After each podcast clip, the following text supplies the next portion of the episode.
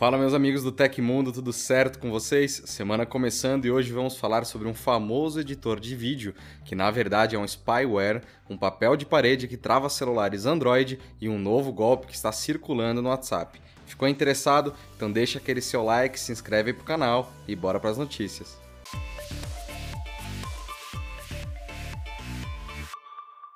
Um estudo realizado pela companhia VPN Pro revelou que um dos editores de vídeo para smartphones mais populares do mundo é, na verdade, um spyware.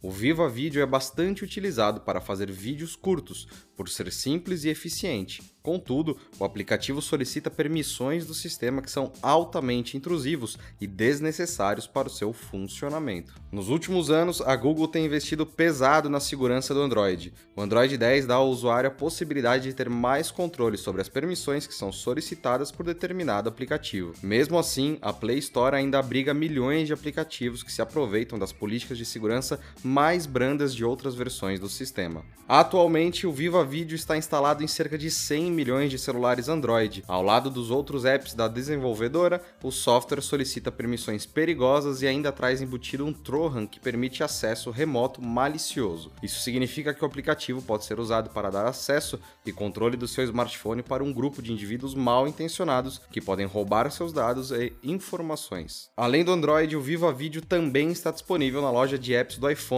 Na plataforma da Apple, no entanto, o aplicativo tem permissões muito mais limitadas e não chega a representar um perigo para o dispositivo e usuários do iPhone. A Uber recentemente anunciou uma nova categoria, a Uber Hourly, novo recurso para agendar corridas de até uma hora com múltiplas paradas pela taxa fixa de 50 dólares. O serviço será disponibilizado em cidades dos Estados Unidos a partir dessa segunda-feira e com essa novidade, a empresa espera permitir que usuários se desloquem com mais segurança durante a pandemia. O novo serviço também permite que usuários agendem corridas de até 7 horas, mas o preço continua o mesmo. Cada hora sai por 50 dólares. No entanto, existem algumas restrições para esse serviço. Caso o total de viagens ultrapasse o tempo contratado, haverá uma cobrança adicional. No entanto, se a corrida for mais rápida do que o esperado, o aplicativo não reembolsará o valor referente aos minutos remanescentes. Além disso, os pedágios são por conta do usuário. Nesta fase inicial, o Uber Hourly será restrito aos Estados Unidos e a empresa poderá expandir o serviço para cidades da África, da Europa e do Oriente Médio. Contudo, ainda não há informações sobre a expansão para outros países, como o Brasil.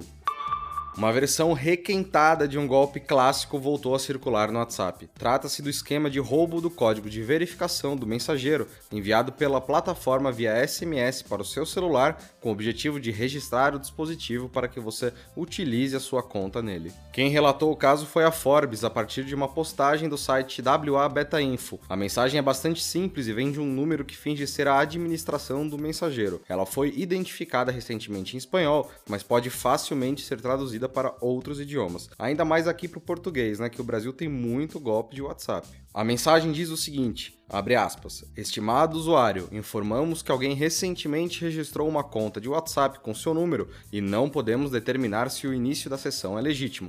Fecha aspas. Depois, a mensagem pede o envio da sequência de seis dígitos. De posse desse código e do seu número de telefone, é possível registrar o seu perfil de WhatsApp em qualquer modelo de celular e sequestrar a sua conta, podendo se passar por você para aplicar outros golpes, como pedir dinheiro para os contatos conhecidos ou enviar malwares. O tal perfil que envia a mensagem é uma conta qualquer. O WhatsApp não costuma enviar mensagens diretas para os usuários, mas quando faz isso é a partir de um perfil com a verificação ativada, na forma de um ícone verde como em contas de redes sociais. A fabricante Honor, que é uma subsidiária independente da Huawei, vai apresentar na próxima quarta-feira uma nova família de smartphones. Além de suporte à rede 5G, os modelos terão ainda um recurso especial para uso em tempos de pandemia do novo coronavírus, um sensor de temperatura.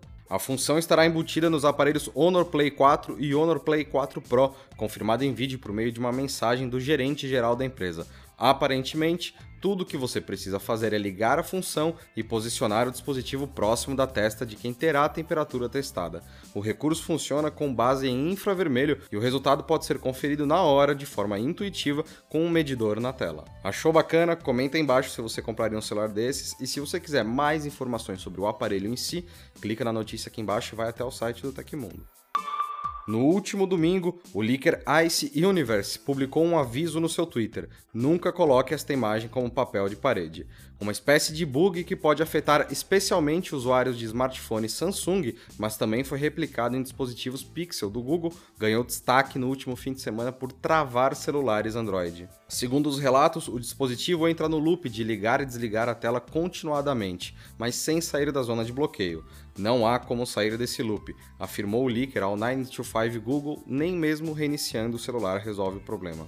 Obviamente, alguns usuários decidiram pagar para ver na internet em seus próprios dispositivos e puderam confirmar esse problema. Um usuário do Galaxy S20 Ultra, do Galaxy A51 e outro do Pixel 4 responderam o tweet original com imagens do bug acontecendo. Outro usuário, este de um smartphone da marca Vivo, relatou que o bug não afeta seu dispositivo. É altamente recomendado que nenhum usuário tente isto em seu próprio celular. Até o momento, foi descoberto que em celulares com a prévia do Android 11, por exemplo, ele não causa nenhum travamento, mas no Android 10 ou anterior ele causa. Ao que parece, o papel de parede faz os celulares Android ficarem travados porque usa o espaço de cores RGB. Já o Android, nativamente, suporta o espaço de cores sRGB. Por se tratar de um bug e não de um malware, usuários devem evitar baixar e usar o papel de parede em questão nos seus dispositivos. Apesar das informações ainda serem limitadas de certa forma, o que se sabe é que o bug está rodando por aí há alguns anos. Não há um jeito simples de corrigir esse bug e pode ser necessário reiniciar o dispositivo para os padrões de fábrica, perdendo todo o conteúdo dele. Isso se você não tiver um backup. Uma outra solução abordada pelos usuários consiste em entrar no modo de segurança pelo próprio celular e excluir o arquivo manualmente.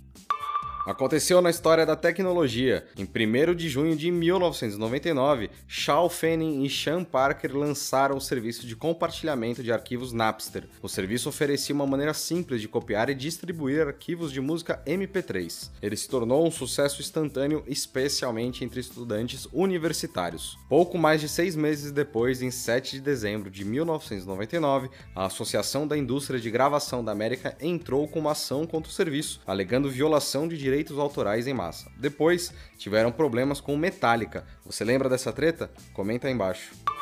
E essas foram as notícias do Hoje no Tecmundo desta segunda-feira. O programa vai ao ar de segunda a sexta, sempre no fim do dia. Os links e tempos de todas as notícias que a gente leu aqui estão no comentário fixado no YouTube e na descrição do episódio nas plataformas de áudio.